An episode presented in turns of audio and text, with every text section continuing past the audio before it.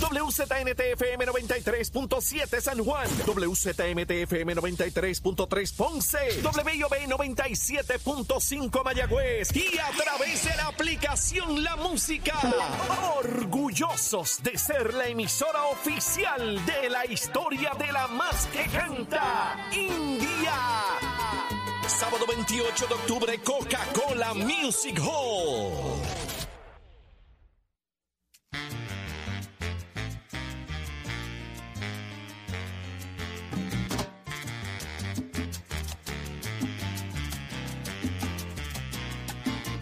Una nueva hora en Nación Z por Z93, 93.7 en San Juan, 93.3 en Ponce y 97.5 en Mayagüez. Todo Puerto Rico cubierto del mejor análisis de la buena información. Saudi Rivera quien te habla junto a Jorge Suárez. Eddie López, buenos días compañeros. Buenos días, Saudi. Buenos días, Eddie. Buenos días, Puerto Rico. 7 de la mañana arranca una nueva hora en Nación Z, señores. Listos, prestos y dispuestos, como siempre, a llevarles a ustedes la mejor información y el análisis que te gusta. ¿Con quiénes? Pues, señores, con los protagonistas de la noticia en Puerto Rico. Todo comienza aquí. Buenos días, Eddie.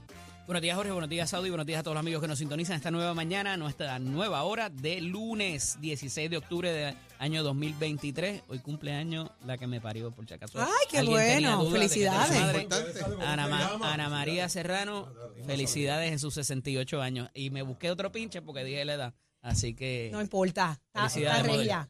Está regia, está dura. Felicitada, saludada y Muchas felicidades y bendiciones a la que parió a Eddie. Señores, eh, ya está listo. Está con nosotros Jesús Manuel Ortiz. Muy buenos días. Buenos días, Buenos presidente. días, buenos días a ti, Saudi, a Eddie, a Jorge, a toda la gente con el escucha. Felicidades a tu mamá, Jorge. Eh, Eddie. Gracias, gracias, gracias. Eh, Jesús. Manuel, hoy es un día bien importante para el Partido Popular. Hoy se abre la oportunidad a que todo aquel que desea aspirar a una posición dentro del partido comience radicando, ¿verdad? A partir de hoy. ¿Cuáles son las expectativas? Eh, ¿qué- qué, qué quiere ver el presidente del partido en este proceso? Bueno, yo, yo quiero que, que todos aquellos hombres y mujeres que, que sienten el llamado del servicio público a estar disponibles, no solamente para el Partido Popular, sino para, para el país, para servir desde distintas posiciones, pues puedan dar el paso al frente. Aquí hay un trabajo que hacer para, para eh, atender las necesidades que tiene nuestra gente eh, y el Partido Popular ha sido un instrumento para eso por los pasados 85 años y yo creo que tenemos la capacidad de poder seguir siendo ese instrumento a temperar eh, ¿verdad? lo que son nuestros postulados institucionales a las necesidades del Puerto Rico de hoy eh, y venir a servirle al país, por supuesto. Dije servirle al país, ¿verdad? Y esa tiene que ser la prioridad, servirse, se- eh, servir al país y no servir eh, a intereses individuales. Eh, Así que las puertas del Partido Popular para todos aquellos que quieran a- y el servicio público están abiertas para que se propongan como candidatos a distintas posiciones y podamos llevar una plancha de candidatos en la elección de 2024 que nos permita eh, ganar y, por supuesto, hacer el trabajo que el país necesita. surge en los medios que eh, un grupo eh, de futuro, eh, involucrando a los jóvenes. Esto es, eh, ¿cuál es- ¿qué es lo que busca esto? Eh, porque muchas veces pues, la juventud, comentábamos ahorita, se enmarcan usualmente en lo mismo, en lo mismo, en, en avanzada, paquinar, la cosa. ¿Qué está buscando este grupo? Pero precisamente lo contrario a eso, Jorge. Yo creo que eh, el, cuando yo hice la campaña a la presidencia, yo eh, le planteé a los populares cuatro iniciativas en las que yo iba a sustentar mi presidencia. En la reorganización y ya he puesto en su lugar todos los, proyectos especiales para culminar esa reorganización, la preparación electoral, ya comenzamos el programa de Alerta Roja para preparar nuestro ejército electoral, el plan de gobierno institu- institucional que vamos a anunciarlo próximamente y el comité de futuro. Ya hemos ejecutado tres de las cuatro iniciativas con las cuales yo me comprometí. El comité de futuro no es otra cosa que eh, un espacio para reconocer la capacidad de los jóvenes y, y buscar que ellos y ellas puedan llegar hasta nuestro partido, eh, trabajar en lo que van a ser propuestas de plan de gobierno para que puedan ser evaluadas y, y in- incluidas en nuestra propuesta de gobierno como partido. Por supuesto, eh, preparar a esos jóvenes para que sean los líderes del futuro y asuman la responsabilidad que les corresponde eh, con su país y para trabajar estrategias dirigidas a una campaña de inscripción masiva para los jóvenes. Yo creo que el Partido Popular tiene la capacidad de reinventarse lo ha hecho otras veces para que con sus postulados básicos que van dirigidos a mejorar la calidad de vida de la gente, podamos establecer programas y políticas de gobierno que atiendan las necesidades del país. Y ese es el, propósito del Comité de Futuro y estoy muy entusiasmado con ese proyecto. Presidente, le decía a Jorge Asaudi que yo creo que desde el año 2000, Jorge me corrige, que fue desde el año 96, no habían tantos jóvenes que se hicieran disponibles para participar en la elección. Pero le pregunto junto con esto, ¿cuánto obedece quizás este interés y esta iniciativa? al descontento que ha provocado los partidos emergentes y también las candidaturas independientes. Quizás es, una, una, iniciativa para matizar que más gente siga saliendo de las colectividades mayoritarias. Yo creo que hay un interés eh, general, ¿verdad?, de, participar. Eh, los jóvenes hoy en día tienen acceso a mucha información, ¿verdad? Distinto a quizás como pasaba hace muchos años, donde eh, era mucho más difícil tener acceso a esa información. Yo creo que eh, es fundamental su participación en, los procesos políticos. Eh, tengo que decir que, el Partido Popular eh, ha pasado por transiciones de liderato varias veces durante su existencia, ¿no? No es la primera vez que sucede, pero hace tiempo me parece que no ocurría esa transición de liderato dentro del partido, las condiciones están ahí. Como partido, nosotros somos el partido eh, tradicional que más liderato joven tiene dentro de sus filas como funcionarios electos y dentro de sus posibles candidatos. Basta con darle una mirada a la oferta de, del PNP, del PIB, y, y, te vas a dar cuenta que a pesar de ser un partido de 85 años, tenemos una cepa de legisladores y legisladoras que acaban de comenzar, alcaldes que acaban de estar en su primer término, candidatos que aspiran por primera vez, así que nosotros tenemos todas las herramientas y algo fundamental, la, la razón de ser de nuestro partido, que es la justicia social y mejorar la calidad de vida de la gente, no atenderla, es posible y, y nos, nos, da, nos crea todas las condiciones de que podamos atemperar eh, bajo esa misma filosofía políticas públicas que vayan dirigidas a eso, atender el desarrollo económico, la salud, la seguridad, el, mercado laboral, la educación, entre tantos otros asuntos. Así que esto es un proyecto al que yo le tengo mucha esperanza eh, y mi llamado a los jóvenes es que sin importar a qué partido militen, sin importar si creen en la política siquiera, eh, eh, se den la oportunidad y nos ayuden con su, con su energía, con sus preocupaciones y sus propuestas para, para enriquecer nuestro programa. Digo, y un poco sin dejar al, al, resguardo a, los decanos también, como Lidia, Méndez, Connie Varela. Por supuesto, yo lo, lo decíamos ayer, que, que este esfuerzo es fundamental porque, porque es un complemento a lo que es eh, toda esa cepa de veteranos que, que, nosotros tenemos que han dado mil batallas aquí y que, y que son mentores de, de cada uno de nosotros y nos ayudan en esas batallas diarias. Yo creo que eh, yo he sido bien consistente en, en establecer que esa mezcla, ¿no? Esa esa ah, compañía entre la nueva generación. Claro, esa fórmula es lo que nosotros necesitamos para poder echar hacia adelante la institución y, tener opciones de ganar en el 2024. Presidente, sale a reducir hoy en el periódico, uno de los periódicos principales, me parece que fue en el periódico El, el Vocero, eh, de que hay un grupo de líderes reclamando un diálogo con su señoría, haciendo referencia al presidente del Senado José Luis Dalmao, Luis Javier Hernández, Charlie Delgado Altieri, eh, de que pues son posibles aspirantes a la gobernación del país y reclaman un diálogo con usted para sentarse en la mesa y ver si pueden llegar a algún acuerdo, más allá de Juan Zaragoza, que parece pues, que tiene la emergencia arriba y que no hay marcha atrás en cuanto a su posición de que aspira a la gobernación. Esos diálogos se están dando, se van a dar, Jesús Manuel Ortiz está listo para correr para la gobernación. ¿Qué está pasando con este tema? Bueno, yo lo primero es que yo creo que la premisa de, de quien plantee que, que hay alguien reclamando un diálogo conmigo me parece que es incorrecta, que ha habido un diálogo que que ha sido propiciado por todos nosotros. O sea, aquí no hay alguien que esté eh, buscando eh, debajo de las piedras al otro. O sea, yo he tenido conversaciones con todos los compañeros en las últimas semanas, eh, con todos los que se mencionan. y esos diálogos continúan y yo creo que al final del camino cada cual tendrá que tomar su decisión, por supuesto, pero esa decisión debe estar enmarcada en dos aspectos fundamentales. Uno, por supuesto, las aspiraciones personales de cada, de cada uno y donde piensa que puede servir mejor, pero sobre todo en un escenario donde se evalúe eh, el efecto ah, en la institución, ¿no? Y, la agenda colectiva tiene que ir por encima de la, de la personal. Así que todos deben hacer un análisis frío de, eso. ¿Podrán reunirse todos juntos en la misma mesa, en el mismo salón y llegar a algún acuerdo? Porque me parece que ese es el planteamiento que está haciendo el presidente del Senado. Eso, eso, siempre es una posibilidad. O sea, yo no tengo, yo siempre he sido eh, muy abierto al diálogo. Yo he conversado con el presidente del Senado, he conversado con todos los compañeros sobre este mismo tema, en más de una ocasión, eh, eh, ¿verdad?, sobre esto. Y yo creo que todos estamos en el análisis, pero por supuesto siempre eh, he estado disponible para, para que lo hablemos individual, juntos, dos o tres, o como sea que lo, lo, quieran hablar, porque yo creo que es parte de, la dinámica y somos compañeros de partido. Así que esa es una realidad. Al final del camino, Jorge, cada cual tiene que evaluar, ¿verdad?, de manera sosegada eh, sus posibilidades, su realidad, ¿verdad? Su situación particular eh, y poner la agenda del partido siempre primero. Aquí tenemos la agenda grande aquí, no es la primaria de, junio, la agenda grande aquí es la elección de noviembre, para nosotros de una vez y por todas derrotar al gobierno de Pedro y Jennifer González y el PNP. Pero es que esa, esa, ese tipo de reunión, presidente, suena a estilos viejos de que nos vamos a meter en un cuarto y verá, sin criticar la figura del presidente, porque estoy seguro que no es la idea, pero sonaría como que nos vamos a poner de acuerdo y nosotros vamos a decir quién va a, quién va a ir para dónde. ¿No le parece? Fíjate que por eso, fíjate que por eso yo, yo he sido claro en que primero esas conversaciones se están dando eh, y más que todo yo no, yo no estaría nunca de acuerdo con que sea una imposición de, de nadie en términos de quién va a ser el candidato. Yo creo que las conversaciones que se den se deben dar para, para que cada cual conozcamos eh, la opinión del otro, ¿verdad? Cómo se visualiza cada uno, eh, hablemos de las distintas posibilidades eh, y yo creo que ese diálogo es saludable. Por eso dije al principio, al final del camino aquí cada cual tiene derecho y, y no y no se trata de coartarle a nadie su, su deseo, ¿no? es un, análisis individual, pero a la misma vez conversado entre todos nosotros de donde cada cual entiende puede servir mejor. Pero al final del camino, si, si el resultado es que hay que, que ir un proceso democrático para que se decida,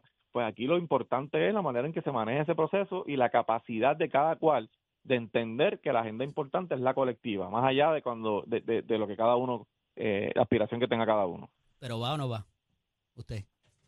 Yo he dicho siempre que es una posibilidad. Yo he dicho desde el día uno. Desde Nadie nos está oyendo, no se preocupe. ok, ah, pues, si es así, pues te dio con más confianza. yo siempre he sido claro. Yo sé para dónde usted va, Jesús Manuel, y le digo esa ya es una posibilidad real y que está sobre la mesa y lo he dicho desde que aspiré a la presidencia. Yo no he cambiado eh, en nada mi posición. Esa es una posibilidad. Hoy inician la, eh, apertura de candidaturas hasta el 30 de diciembre y cuando yo entienda que debo hacer algún anuncio, lo voy a hacer. ¿Qué tiene que hacer aquella persona interesada en aspirar a una posición, un puesto político por el Partido Popular en este momento? Llega a la sede del Partido Popular allí y le entrega un sobre con lo que tiene que hacer. ¿Cómo es la vuelta esa? Bueno, puede llegar a la sede, ya desde hoy hay personal de la Comisión Estatal de Elecciones allí, eh, temprano, puede también buscarlos a través de nuestra página ppdpr.net eh, y solicitar los documentos y cumplir con todos los requerimientos. Nosotros, de hecho, y te agradezco la pregunta, nosotros como parte del esfuerzo que estamos haciendo para reforzar nuestra estructura política y nuestro equipo electoral hemos establecido unos requisitos eh, adicionales, eh, principalmente dirigidos a aquellos que aspiran a las alcaldías. Número uno, tener eh, una unos funcionarios electorales de entrada al momento de radical para efectos de educación dentro del programa Alerta Roja, eso es importantísimo para nosotros, y en el caso de quienes ocupan la posición de presidentes municipales, tener cierta cantidad de las unidades reorganizadas al momento en que radiquen. Nosotros estamos solicitando un 70% de esas eh, unidades reorganizadas. Si es un presidente que lleva menos de nueve meses, pues entonces sí tiene que hacer un plan especial de reorganización con el secretario, ¿verdad? Reconociendo que ha tenido menos tiempo que otro. Pero estamos reforzando esa estructura política y esa estructura electoral que es fundamental para poder ganar una elección. ¿El Menjulín viene por ahí? ¿Le preocupa? No, la realidad es que cada cual tiene la, la ¿verdad? su posibilidad de tomar sus determinaciones y yo estoy eh, enfocado en quiénes son los candidatos del Partido Popular y en que el partido esté en posición de ganar. Ese es mi trabajo eh, y a mí nadie me va a no, eso. Por el PPD no. No, ya ha dicho que se desafilió el Partido Popular, o sea, así que es un planteamiento que ya hizo hace unos meses y, y, yo pues respeto eso, por supuesto, yo creo que el Partido Popular es el partido que tiene las herramientas y la filosofía de gobierno para, para el Puerto Rico de hoy eh, pero cada cual toma su decisión. Si esa fue su determinación, pues por supuesto yo respeto esa decisión. ¿Cuán complicado es para entonces un alcalde o un presidente que no tenga el 70% de su municipio reorganizado? Porque entonces tiene, que, tiene que apretar entonces el tornillo para radical. Bueno, tiene que, si lleva más de nueve meses en la posición, y, y, y esto yo lo discutí en la Junta de Gobierno y lo planteé como te lo voy a plantear ahora. Un presidente municipal, y no estoy hablando ahora de alcalde, estoy hablando más de los presidentes que no ocupan la posición de alcalde, que lleva más de, más de un año en su posición y no ha reorganizado una unidad o ha reorganizado una o dos unidades, yo creo que tiene que hacer una evaluación del trabajo que ha podido hacer por el pasado año, año y medio, porque ha tenido tiempo para hacerlo. Si ahora al momento de erradicar no ha reorganizado pues va a tener que eh, sentarse con el secretario general y vamos a tener que mirar sus posibilidades de, de realmente estar listos para cumplir con los requerimientos. y, eso es fundamental, hay que tener estructura para poder ganar una elección.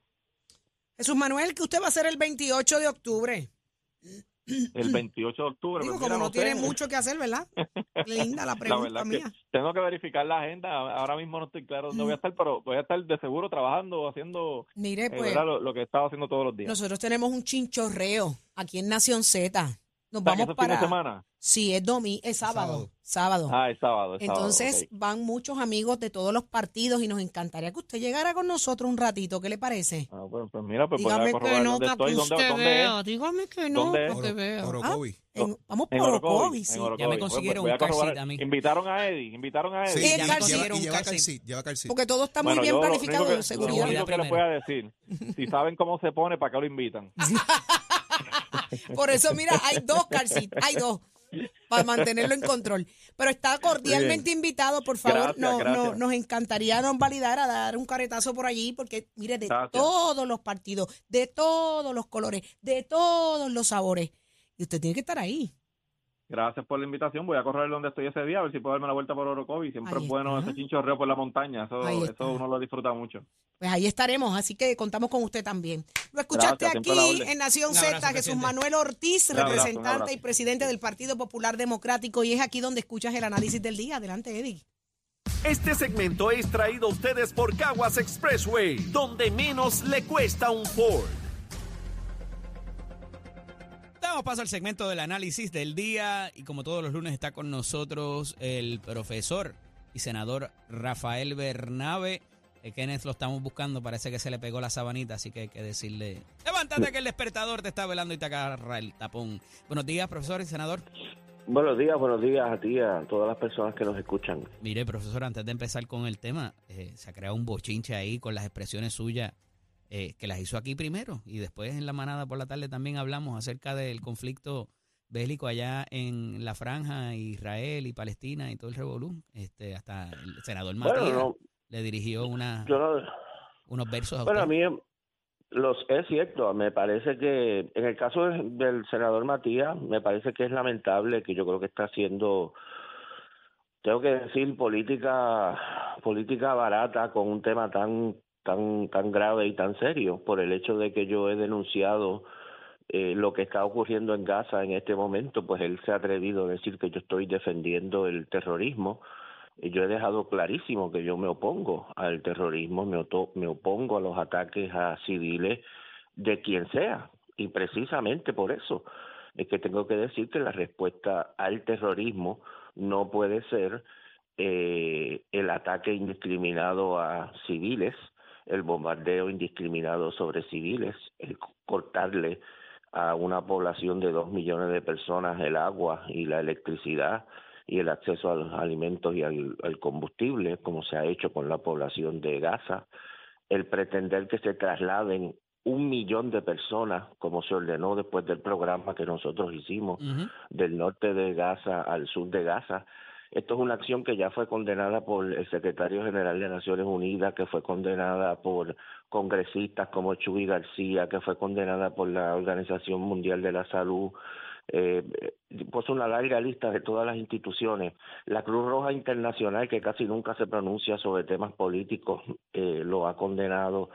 Eh, este fin de semana han habido demostraciones gigantescas en prácticamente todo el mundo, en Nueva York, en Chicago, en Los Ángeles, en Filadelfia, protestando contra el bombardeo sobre Gaza. Así que el hecho de que yo me sume a esas voces eh, internacionales planteando que esa no puede ser la respuesta ante la situación, que tú no puedes castigar a todo un pueblo por las acciones de un grupo, que eso se llama castigo colectivo y que está prohibido por el derecho internacional. El hecho de que yo me sume a eso eh, es lamentable que alguien lo quiera presentar como que yo estoy apoyando el terrorismo. Yo te doy un ejemplo muy bueno, de hecho pensaba hoy tomar un turno sobre eso en la legislatura. La presidenta actual de la Comisión Europea, eh, que este apellido Van der Leyen, eh, yo cito, me estaba leyendo una cita muy buena, que ya hace el año pasado, una cosa que él dice, el año pasado, de octubre del 2022, que ella plantea refiriéndose a la invasión de Rusia a Ucrania y a las acciones de Putin en Ucrania y diciendo que dejar sin electricidad y sin agua a la población de ciudades en Ucrania por el gobierno de Putin es un acto de terrorismo, es un crimen de guerra y yo estoy totalmente de acuerdo. Pero si es un crimen de guerra cuando lo hace Putin, es un crimen de guerra cuando lo hace el gobierno de Israel, porque las reglas tienen que ser las mismas.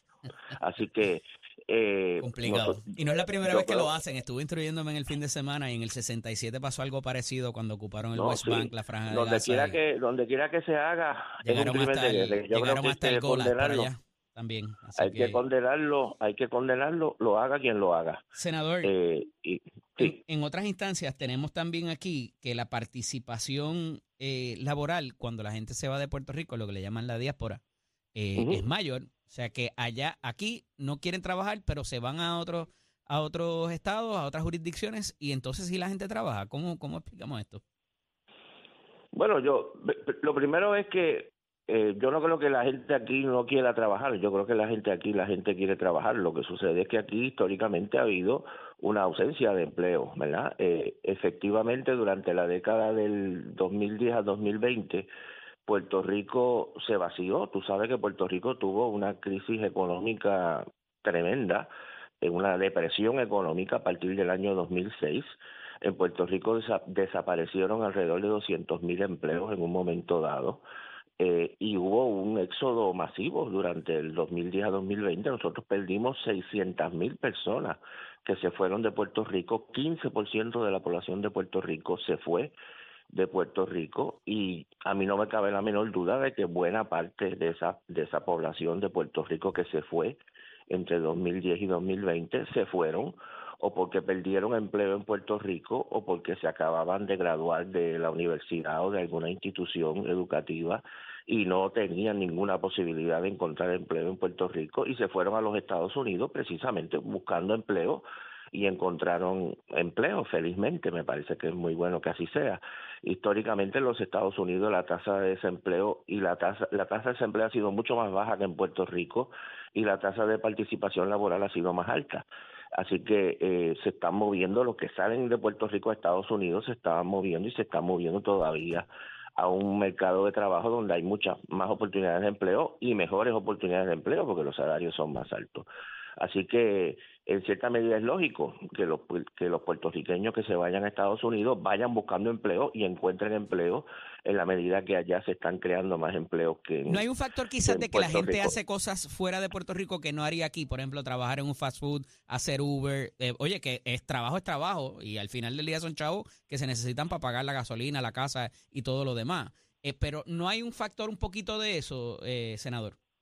Bueno, yo, yo creo que aquí la gente trabaja en todas esas cosas que tú dices, porque si la gente no trabajara aquí en los fast food no habría, no habría, eh, ¿verdad? Fast food, porque no habría nadie quien trabajara en ellos. Pero es que la Lo realidad es que hay una oferta de trabajo que no se está cumpliendo. O sea, eh, Sí, gente, eh, y yo estoy yo seguro que usted los que- conoce también, que, de- que están buscando empleados o hay un turnover brutal y no consiguen eh, tener eh, De estabilidad. acuerdo.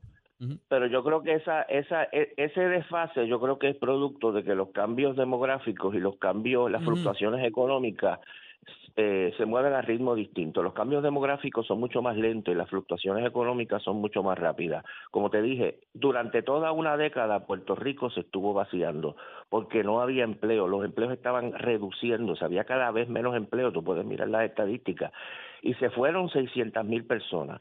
Ahora de pronto hay una cierta recuperación económica, muy rápidamente. En ¿Cuánto Puerto de eso Rico regresa? ¿Cuánto, reg- en Puerto cuánto Rico, ese es el punto, ese es el punto. En Puerto Rico han crecido los empleos, pero por el por el hecho de que en Puerto Rico hayan crecido los empleos y haya crecido la oferta de empleo, no quiere decir que esos 600 mil vienen de vuelta Claro. mañana montados en un avión. Entonces, por eh, eh, esa ese reajuste de que ahora tenemos una mayor oferta de empleo en Puerto Rico, eh, no no se no se da automáticamente. Hemos sacado la crisis de la economía de Puerto Rico sacó más de medio millón de personas que no van a volver de la noche a la mañana. Así que es lógico que si hay una recuperación creo- económica a corto plazo eh, efectivamente haya muchos puestos que no se puedan llenar. Pero eso se reajustará. Lo importante es que logremos y tratemos de que esto se traduzca en que mejoren las condiciones de empleo en Puerto Rico. Yo creo que... Por eso es positivo que hayamos aumentado el salario mínimo. Eh, que se, se predijo, ¿te acuerdas? Que cuando subimos el salario mínimo se iba a ser la catástrofe y el Sí, pero la inflación, la inflación se lo ha comido, senador, número uno. Y número dos, yo creo que el verdadero, el verdadero test case lo vamos a tener ahora con esto de eh, las ayudas federales, de que se pueda incrementar quizás o, permitir que la persona trabaje sin que le quiten las ayudas. Así que se me acaba el tiempo, senador, pero como siempre, muy agradecido de que haya estado con nosotros. Hablaremos la próxima semana. Un abrazo. Sí, gracias a ti. ¿Cómo no? Continuamos. Este segmento es traído a ustedes por Caguas Expressway, donde menos le cuesta un Ford. Es momento de hablar de deportes con nuestro compañero Tato Hernández, porque somos de Puerto y dímoslo, Tato. Vamos arriba, vamos arriba, vamos arriba. Muy buenos días, Puerto Rico. Óigame, nos vamos con la federación en el circuito y primeramente vamos a felicitar al Team Mayelin por su victoria. Óigame, en el evento del campeonato de Small Block en la pista de Salinas, rotores versus pistones, y el runner-up en la categoría Indy 750, su hija Jaimelin Reyes, que se la dejó caer y de qué manera. Así que tanto Cuajo como su hija han ganado los últimos dos eventos a nivel de rotores y pistones. También queremos felicitar a Jocelyn Racing por su victoria en el bracket, en la categoría bracket, como también felicitamos al team de El Delito por su victoria en el INDE 750. De ahí pasamos rápidamente al circuito donde hay un boricua, Sebastián Carrazo, en su Porsche número 27. Óigame, este fin de semana estuvo dominando y barrió las carreras en la categoría INSA VIP Racing Challenge a nivel de los Porsche. Sebastián Carrazo es tremendo corredor boricua que se está destacando y de qué manera a nivel del circuito de los Estados Unidos.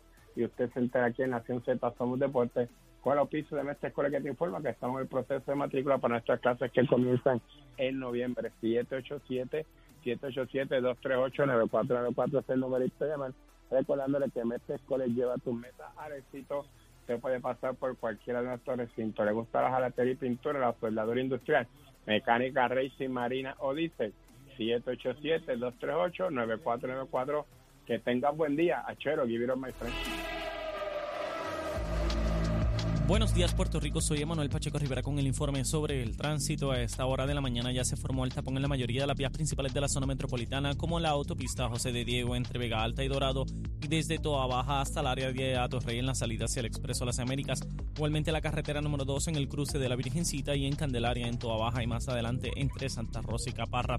También la 861 desde Toa Alta hasta la intersección con la 167, así como algunos tramos de la PR5, la 167 y la 199 en Bayamón, y la avenida Lomas Verdes entre la American Military Academy y la avenida Ramírez de Arellano. La 165 entre Cataño y Guaynabo se encuentra muy ataponada en la intersección con la PR22 debido a un accidente. Además, el expreso Valdeorti de Castro desde la confluencia con la ruta 66 hasta el área del aeropuerto y más adelante cerca de la entrada al túnel Minillas en Santurce. También el ramal 8 y la avenida 65 de Infantería en Carolina y el expreso de Trujillo en dirección a Río Piedras, la 176, 177 y la 199 en Cupey y la autopista Luisa Ferré entre Montilledra y la zona del Centro Médico en Río Piedras y más al sur en Caguas y la 30 de la colindancia de Junco Sigurabo hasta la intersección con la 52 y la número 1. Hasta aquí el tránsito, ahora pasamos al informe del tiempo. El tiempo es traído ustedes por Winmar Home, energía de la buena, Texaco. En momentos de emergencia, piensa en la estrella. Para hoy, lunes 16 de octubre, el Servicio Nacional de Meteorología pronostica para todo el archipiélago un día parcialmente nublado y caluroso, con lluvias en el este y el sur durante la mañana y aguaceros fuertes con tronadas en el área metropolitana, el interior y el norte en horas de la tarde. Los vientos permanecen generalmente del este-sureste de 6 a 9 millas por hora, con algunas ráfagas de 15 a 20 millas por hora. Por otra parte, las temperaturas máximas estarán en los altos 80 grados en las zonas montañosas y los medios altos 90 grados en las zonas urbanas y costeras, con los índices de calor superando los 100 grados en el área metropolitana, el norte y el oeste, además del sur, por lo que se sostiene la advertencia de calor excesivo. Hasta aquí el tiempo, les informó Emanuel Pacheco Rivera. Yo les espero en mi próxima intervención aquí en Nación Z, que usted sintoniza a través de la emisora nacional de la salsa Z93.